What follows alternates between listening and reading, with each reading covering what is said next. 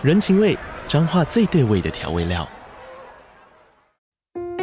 人，你在这端，我在那端，各自忙碌又相互牵挂。情，街角的吵杂声传递温暖与思念。味，是从每一个转角飘出的乡愁。这里是彰化县政府 Podcast 节目《彰化早咖》，我是主持人内克。从彰化大小事各具特色到旅游攻略，透过轻松有趣的访谈，带着大家走进最在地的早咖。准备好了吗？彰化的故事，我们说给你听。以上为彰化县政府广告。嗯嗯嗯嗯嗯哼。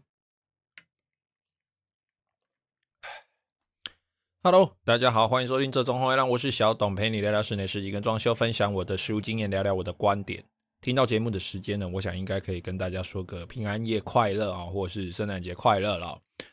最近很忙哦，连录音都要都要挤时间出来哦。现在录音的时间是十二月二十二号晚上九点哦，因为我明天要去台中哦，所以呃，我就礼拜四，哎，对，今天礼拜四吧。哎，对，我就礼拜四先录了。那今天是冬至哦，我觉得大家应该吃个，应该都有都都有吃汤圆吧？哈，就吃个汤圆当宵夜啦。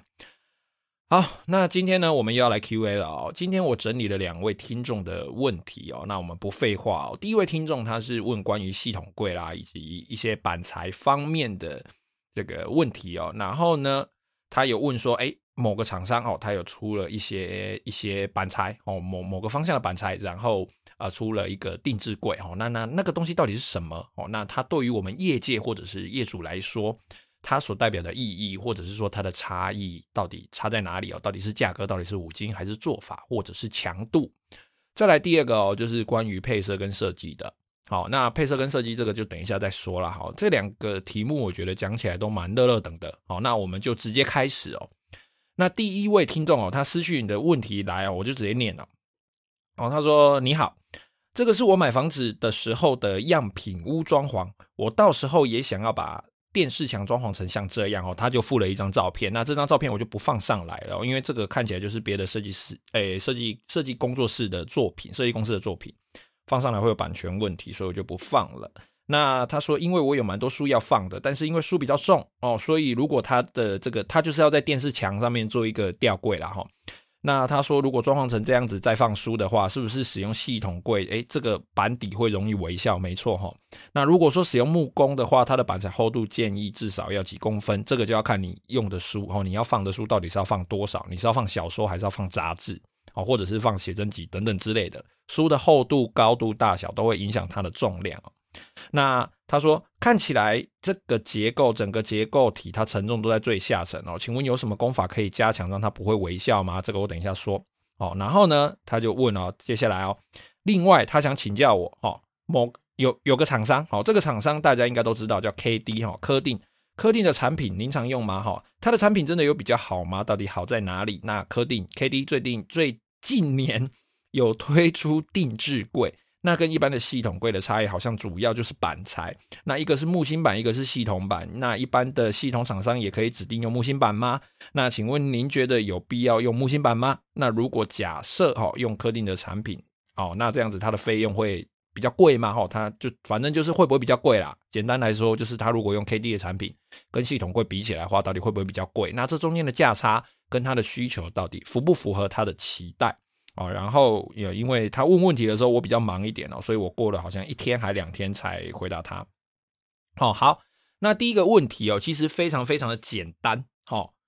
你的电视墙上面哦，你要做一个吊柜，那你要放书，那是不是会微笑？绝对会微笑。今天就算是用木工做也会微笑，但是木工呢有一些功法，哦，可以让它不要微笑，或者是说它微笑的那个。时间年限可以拉得比较长一点哦，例如说，呃，用脚材哦下去做，让那个材料它本身是哦纵向的受力哦，就是不要把整个重量都是靠底板撑住哈、哦。我们基本上就是在立板的部分做一些诶悬吊的呃五金也好，或者是工法也好，然后呢，在这个底部的部分呢做一些加强哦，比如说里面包骨材啦哦，这个底底板包骨材啦哈，或者是说诶做两层。呃，这个木芯板啊，等等哦，反正非常非常多的工法可以解决掉这个书柜，哦，就是吊柜它下板微笑的问题。但是它会不会微笑？木工还是会微笑，只是幅度大不大，然后年限长不长。那系统板呢，一样哦，就是年限长短的问题而已。只是说系统贵，当然它也有非常非常多解决的方式，比如说加力板，比如说呃仿后，比如说呃买铝条、买买买不锈钢条等等之类的，各式各样的。就是你花的钱越多，那它当然哦就可以解决掉这些问题。但是首先你要知道说，呃你自己要放多少书哦，那这些书大概它的重量有多少，大概就好了。你不用说哦，我一定会放一百三十二本，你只要大概知道说，哎，我放的书大概，哎，我可能会放三十本哦，那你就称一下你最重的书哦，一本哦，或者是十本，它大概是几公斤哦，那这样子你一计算说，哎，我这个。这个吊柜哦，它大概可以做多大？然后它的负荷大概多重？基本上只要找设计师的话，他应该都可以帮你计算出来。好，那再来哦，他想请教我说，哎，这个科定的产品的问题哦，我就直接说结论哦。如果你直接找科定做这个定制柜哦，那理论上它一定会比系统柜还要贵。那我这边解释一下什么是定制柜哦。定制柜其实算是呃一个新发明的名词，但是简单来说呢，它其实就是。由师傅或者是设计师等等，不管，反正就是由厂商到你家里去丈量好你要做柜子的尺寸之后，回到工厂进行加工，然后把这个柜子哦，在工厂封边也好，做门片也好，柜体也好，全部都做完加工完了之后呢，它就一片一片，或者是把它拆成小零件送到你家里来，然后在你家里组装。然后再做这个收边的动作，哦，这样子有没有觉得听起来非常非常的像系统柜？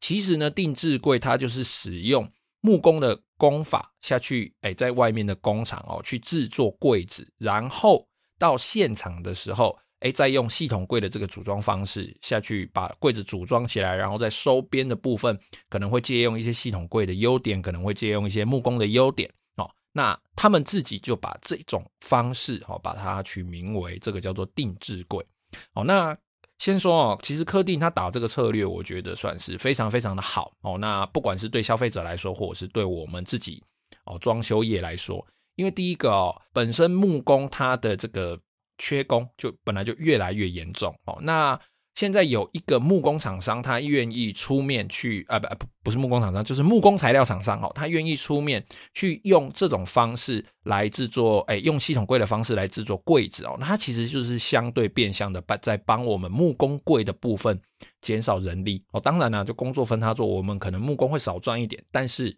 哎，对业主来说其实是好的，他可以花。比较差不多的钱，但是它可以拥有比较快的速度哦，不再只是单纯局限于系统贵而已。那我也不是说，哎，这个东西出现就是对系统柜一定不好。系统柜有系统柜的优点哦，那系统柜的材料有系统柜材料的好处，那定制柜有它定制柜的好处。那定制柜其实简单来说啦，简单来说哦，它跟系统柜最大最大的差别就是。第一个，它板材可以定制哦，那当然系统板也可以定制，只是它受限比较多哦，并不是不行，而是受限比较多。那科迪它今天因为它有自己的厂商，它家大业大嘛，好，然后 KD 它自己的这个工厂哦，它可以自己贴皮，它可以把这个皮加工到任何你想要加工的板材上面。那这个皮是什么呢？好，先先先先解释一下这个皮哦，这个讲起来真的很多啊，然后一直分支，一直分支这样。这个皮呢，就是 PP。好，那 PP 是这几年才出现的材料。那在台湾，我没记错的话，应该是汉可这一间厂商先做的，哦，他先引进的。哦，还是和泰忘记了，应该是汉可。哦，那 PP 是什么？PP 其实就是我们一些实用、实用等级的塑胶。哦，不是说这个塑胶可以吃，而是说，哎，这个塑胶它，比如说塑胶杯啦，比如说宝特瓶啊，或者是一些呃塑胶的食物容器，其实它就是 PP。所以 PP 本身它没有甲醛。哦，然后它没有味道，然后它无毒。你可能呃，如果不是很脏的话，那个皮拿起来应该可以直接舔吧？我是没试过了。哦。那总之呢，就是因为 PP 皮，因为现在大家越来越健康导向哦，所以呃，大家就会开始哦选择使用 PP 皮的这些产品哦。那科蒂呢，它再加上它自己本身就有在做涂装板哦。哦，先哦，再来，我先解释一下科定这间厂商哦。科定这些厂商呢，在台湾呢，应该是做手工木地板跟涂装木皮板闻名哦。基本上哦，像我们做一些呃规模比较大或者是预算比较高的业主哦，只要使用到涂装板，所谓涂装板就是这个木皮啦哈，实木木皮的涂装板，基本上哦，只要预算够，就是使用科定哦。可以说 KD 木皮这个。大概就是比较有预算的代名词哦。我家的那个门片，我家的柜体全部都是使用 KD 的木皮板哦。这听起来使用 KD 涂装板，听起来就是高大上哦。在我们业界来说，相对当然有更高阶的做法，比如说定制的实木皮等等的哦。那当然以一般市面上容易采购来说，呃，KD 算是容易采购，然后它算是一个比较高单价的东西了。那现在呢，它也加入到 PP 版的这个市场争斗来。那第一个呃，说回来哦，台湾第一个这个做 PP 版的是这个汉克哦，然后可能陆续接下来像什么力大啦、四豪啦，然后那可能之后什么和泰啦、呃什么上品啊，可能这些材料厂商都会陆续加进这个战场，因为这个东西它就是刚刚讲过了嘛，好无毒嘛，那。他们本身就是制作木工材料的厂商，所以他们一定会加入这个战场来做来做一个竞争。哦，那 KD 就我知道，他光出这个 PP 材料开始哦，其实他就已经瞬间哦，他瞬间哦业绩直接暴涨哦，因为他这一次 PP 材料的定价并没有像之前涂装板哦定价那么的高阶，他这次走的算是比较中阶的路线哦。那再加上它旁边的配套做措施，配套措施包含定制柜。包含工厂哈，包含封边皮哈，我们师做的可能会需要封边的这些皮的尺寸、厚度等等各种修补的颜色，它都出得非常非常的齐全，而且种类我觉得算是非常非常的多，所以它我觉得它就是帮这个木工跟系统柜哈，木工柜我单纯讲木工柜跟系统柜这个竞争的市场当中，帮木工柜这一边哦加了非常非常多的分数哦，那这个东西它到底跟系统柜哦，系统板到底差异差在什么地方哦？系统板目前哦，如果说你要把它加工成木芯板的话哦，系统板的那个本来它是那个塑合板嘛，这个塑合板底你把它换成木芯板，为了要增加它的承重，你把它换成木芯板的话哦，那它要贴上去贴在这个表面的材料的颜色是有限的哦，或者是说哎，你只能贴美耐板哦，有这个限制。再来木芯板，因为它并不是均质的材料。所谓均质，就是诶这个木头打成木屑哈，它就混在里面，然后加上一些粘着剂等等之类的，压成的塑合板哦，它很均匀嘛，里面很均匀，都是木屑。木芯板呢，它里面是一条一条的木条拼接而成哦，然后这个前后再夹上一层薄木板哦，这个叫木芯板。木芯板它里面有可能会有一些木结，可能会有一些孔洞。那这方面在系统柜在某些加工层面上可能会造成一些麻烦。就是我这个木芯板里面如果是空洞的话，那我这个活格这个塞子要塞进去，它可能就会卡不住哦，可能会有这些比较实物上的问题。那呃，科定因为它本身就是在制作制作我们木工的材料，所以它可以把这些皮，任何只要你在它目录上挑得到的颜色，它都可以依照你的需求把它加工成发泡板。加工成塑合板，加工成木芯板，甚至可以帮你贴在甲板上等等哦，反正各式各样的花招，它就是进出就对了。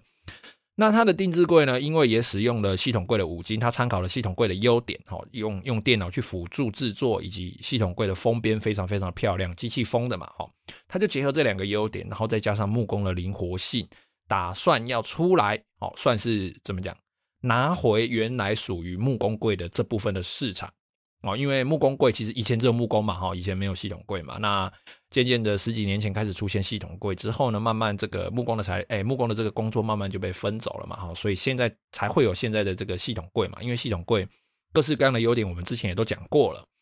哦，所以。其实，在这两个东西的差异上，我认为就是主要第一个，你设计师帮你做的选择，哈，你是考虑到你的需求强度，或者是考虑到你的预算，或者是说，哎，你的这个需求其实不一定要花到这样子的钱，哦，因为毕竟科定科定的板子它就是比较贵一点嘛，好，是不是有这个人力哦，木工可以做这个柜子，或者说系统柜可以做这个柜子？那呃，业主的接受程度，有的人非常非常的在意，诶，这个甲醛到底含量是多少？有的人觉得 OK 啦，我觉得没关系啦，反正那个东西又看不到哦。这个每个人接受的差异度不一样，所以你必须去考虑你自己的条件，比如说，诶，我预算可能不太够哦，那我是不是考虑系统柜哦？那或者说，诶，我预算比较高，那我是不是考虑一下科定的这个定制柜哦？或者是说，诶，我有一定要的，我我有一定的需求，所以。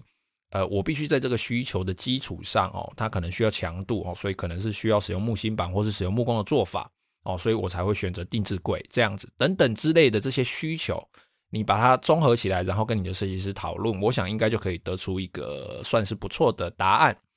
好，再来我们来讲第二个问题哦，第二个就是关于这个设计跟设设计跟配色嘛，哦，那这个第二位听众呢，其实就是我们。之前有讲过的翻车哥啊，就是呢，我们那个有有一位听众，他就说他自己哦，听了我的节目之后呢，就决定自己去统包他自己家里的工程哦。但是他本人认为他自己就是统包到翻车，但是其实我觉得哦，他已经比业界就是很多人做的都还要好。我觉得他至少做的有六十分的。我们的这位翻车哥哦，他就问了我一些问题哦，他说：“哎，来我看一下哈。”他说：“唉，自己翻修哦，预算从三十万变成八十万哦，他、每年都在还都都都在想设计，每天都在想设计图哦，都搞到两三点，他觉得自己就快笑死这样子。他觉得诶，联络工班啊很伤神，又符合进度，又要接得刚刚好。那他就许愿说，诶，希望他诶，我我可以讲一下室内油漆配色哦，为什么别人涂起来的莫兰迪复古复古风哦，他涂起来像狗啃一样，他到底要怎么样才能够学习到好的配色？”好，这个东西呢，其实配色这个东西讲起来算是，呃，推荐大家一个网站哦。那这个网站我会贴在我的这个节目连接哦，贴在我的粉丝团或者是我的 IG 哦，反正上面会有个连接，你就点进去看。好，它使用的方式很简单，它就是把你喜欢的第一个颜色哦，它会停留，你就按喜欢或不喜欢哦，然后再来它会跳出第二个颜色哦，那你就按喜欢，那它就会帮你保留你喜欢的颜色，然后跳。把那个你不喜欢的颜色，它就会自己 cancel 掉。好，然后你只有这样，你就可以配出你喜欢的这个颜色哦，比如说红配黑配黄，或者是绿配灰配红之类的哈。大概大概这些东西哈，你就可以自己看一下这个配色哦。那一个空间它的颜色其实不要超过三个主要元素哦。所谓的主要元素就是第一个，你可能油漆的主要颜色。哦，或者是你旁边的次要的颜色，或者是哎，你这一间空间里面，你整个都是奶茶色系的哦，比较咖啡色、棕色系的、浅棕色系的，那你就不要放一个哦，再多放一个，比如说蓝色系的东西哦，那你可能放一个可以，但是你旁边又再放一把金的金色的椅子，哎，就很奇怪。那这些东西其实就是一个，感觉真的讲起来好像讲的很虚幻哦，言之无物啊。总之哦，这个配色呢，你就是要去去呃做一个比较协调的搭配，然后你的颜色，你如果想跳色哦，你如果想要做一些冲突性的搭配哦，你要自己小心一点哦，你不要做的做的太太太太冲突，太不协调。我我我，哎，我不太能够使用语言来来。叙述这件事情哦，但总之就是你不要做得太奇怪哦。那你一个空间不要超过三个元素，你还要包含，比如说你的沙发、你的窗帘，那你之后生活的一些摆饰啦，哦，比如说像抹布啦、像抱枕啊、像毛毯啊，哦，或者是说你的电视墙看起来空空，但是其实它之后还会再放上电视，你的电视柜上面可能还会放上你的 PS 五，或者是放上你的 Switch，或者是放上你的机上和 Apple TV 之类的。哦，那你在装修的期间呢，有的人会觉得说，哎呦，这个颜色怎么看起来怪怪的？哦，然后觉得看起来空空的，然后你就给搞哦，就自己再一直加元素进去，自己统包的话，自己再一直加元素进去，然后加到最后才觉得，等真正搬进去的时候才觉得说，靠腰，我写这啥小，怎么怎么整个空间看起来非常非常的复杂哦，或者是说，哎，这个颜色怎么看起来那么奇怪哦？其实应该是说配色，我们应该要以协调为主。当然，这个跟几何形状哦，就比如说我这个是正方形，或者是圆形，或者是我的柜体要怎么分割，其实都有非常非常大的关系。但是啊，我们撇开几何形状不说啦，你光是从颜色方面哦，其实颜色我个人认为就是协调。那你要跳色的话，其实我觉得以人的感官来说，跳色这个部分其实就是那几种搭配，比如说深蓝色配金色，呃，就好看，但是可能适合我，我不是性别歧视哦，但是深蓝色配金色可能就适合，哎，男生可能会比较喜欢哦。那可能一些比较梦幻的女性，哦，不管心理上或生理上梦幻的人，哈，他可能就会觉得说，哎，我可能要配一个呃莫兰迪类的，哦，比较像接近奶茶色的，好，那我这边哦，刚刚忘记解释一下，什么叫莫兰迪复古风。莫兰迪复古风呢，其实算是近年来流行的一个风格哦。其实它就是把传统的一些，比如说绿色、蓝色、橘色、红色、黄棕色，哦，大概这一类的颜色，把它的颜色呢加进灰色，哦，把这些颜色全部都加灰色进去，然后让它看起来淡一点。呃，用专业的角度来说，就是它彩度没那么高哦，它颜色没有那么鲜艳，它带有一点灰灰的感觉哦。那这些颜色哦，这些颜色它其实就是统称哦，大概那个方向，然后我用比较通俗的讲法哈，大概那个方向的这种带灰灰的颜色，大概就是呃我们现在讲的莫兰迪复古色。那大家会在一些网站上看到哦，大家哎，他涂的那个什么莫兰迪玫呃莫兰迪沙漠玫瑰红啊之类的，反正就会有非常非常多的名词。其实这个东西哈。就是我觉得颜色你真的就是协调就好了，然后你要去考虑到你日后搬进去的家具，你到底能不能够找到跟这个油漆颜色搭配的颜搭搭配的这个色系哦。你又不能说我今天涂了一个呃莫名其妙的绿色，好，我就叫它莫名其妙绿好了。你今天涂了一个莫名其妙绿，然后你就去翻遍了你所能够翻遍的网站，找遍了你所有能够找遍的家具店，结果发现。符合你颜色的家具会超过你的预算很多，可能两倍、三倍、四倍。但是你的你去买符合你预算的沙发，放在这个空间，那个配色看起来又很奇怪。所以你必须在诶、做油漆之前，哦，或者是配色哦，在一开始你就必须要想完了哦。像所以这个就是我们设计师呃存在，我觉得最大的意义。我们必须帮业主先去想好，哎、这些颜色的配色啦，哈，然后包含灯光。打上去之后，我是使用自然光，或者是我是使用黄光，或者是我是使用白光哦。那这个颜色的反射跟地板的配色，它反射起来可能会让这个颜色再稍微偏红一点，或偏黄一点，或偏绿一点等等之类的。然后我们要去观察天色的变化，比如说，哎，黄昏的时候它大概是什么颜色？那业主给我的照片，这张照片的时间，比如说大概是早上哦，它大概是上午哦，大概是自然光的颜色，或者是它大概是中午哦，可能是白光的颜色，或者是它是下午。它是黄光的颜色，我们必须要去呃尽量的分辨业主喜欢的颜色，实际从业主的眼睛看出来，它到底那个颜色是长什么样子哦。那我们就要去呃去做配色啦，那包含刚刚我提到的那个网站啊，或者是说，哎，我们会去参观别人的作品，还有在我们脑子里面的东西，或者是常常我自己常做的就是我会翻开我所有的材料目录，然后我就在那边发呆。我要去想一下我的配色到底要怎么做哦，这个我觉得算是比较抽象啊，真的讲的我觉得蛮空洞的。但是你说配色怎么配，我觉得就是协调哦，就比呃打个比较比较实际的例子啦哈，做一个比较实际的例子，比如说我家里的墙壁全部都是白色哦，那当然白色有什么百合白、玫瑰白、什么贝壳白、叭叭叭之类的哦，什么一五零一啦、豪灰啦哦，这些其实都是广范畴的，都是属于白色。那我们今天弄一个白色之后呢，你就可以去想，哎，从你想要的方向哦，你想要家里长什么样子去做挑选哦，挑挑选它的配色。比如说，我想要让家里看起来冷一点哦，就比较酷一点的感觉，酷酷哥哦，那你就可以搭配黑色的桌子哦。我们今天就先讲桌子就好了。你一面白色的墙壁摆上一个黑色的桌子，整个都是黑色的桌子，看起来就酷。那如果说你想要，哎，这个桌子虽然酷，但是多一点点温暖的感觉，这但是这个温暖也是要酷酷的，那你就可以在这个桌面哦，桌面是黑色，但这个桌角它可能就是深色、深棕色的木头颜色，然后那墙壁是白的，那地板也是白的，这样哦，地板就是抛光石英砖。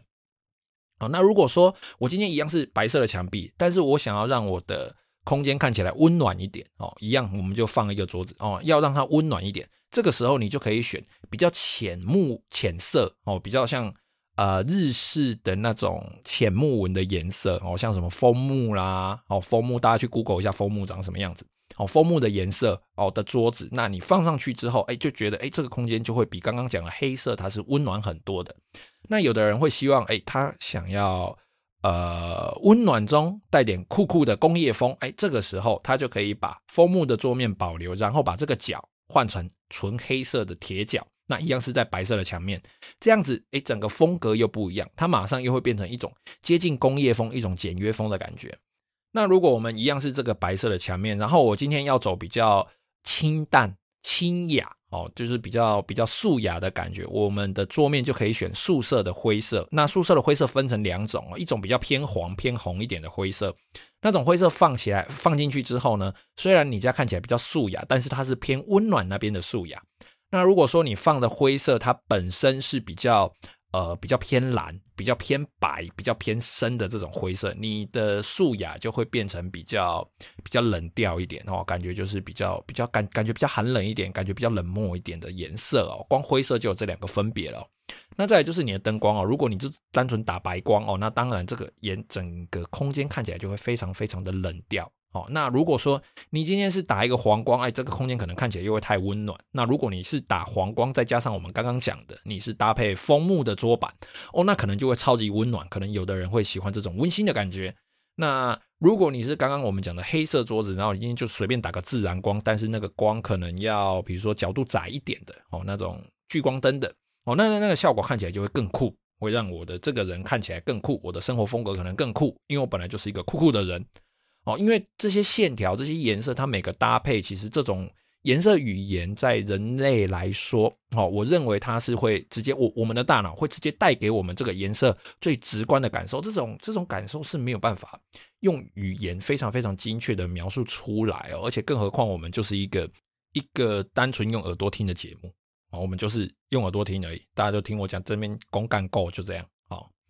好啦，那今天两个问题我回答大概就是这个样子哦。那其实我觉得有一个重点啊，就是第一个哦，你这个柜子两个柜子它中间的差异到底在哪里？当然除了价钱之外，我认为还是要以你的需求为重，因为毕竟做完之后你不希望你的柜子三五年就坏掉嘛。哦，因为装修我还是一致的认为。你要装修还是要先以需求为重哦，你总不能够说哦，今天今今天我妈做个装修，我只要漂亮，但我不要它好用哦。那你进去住个一阵子，它东西就坏掉，我觉得这样也不好。那第二个哦，关于设计跟配色，其实我觉得我们的翻车哥已经真的是做得很好了，必须给你鼓励。但是关于设计跟设计跟配色这个这个东西哈，其实我觉得就是多看看别人的作品。哦，多去看看别人的作品，那参考一下别人的配色，那还有各种生活风格哦，电视节目都可以去看。好了，那今天的节目就先到这边哦。有任何问题，欢迎加入我的 IG 或是脸书搜寻“这种红月亮”私讯我，也可以在 Apple Podcast 下面留下你的留言。非常谢谢各位的收听，拜拜。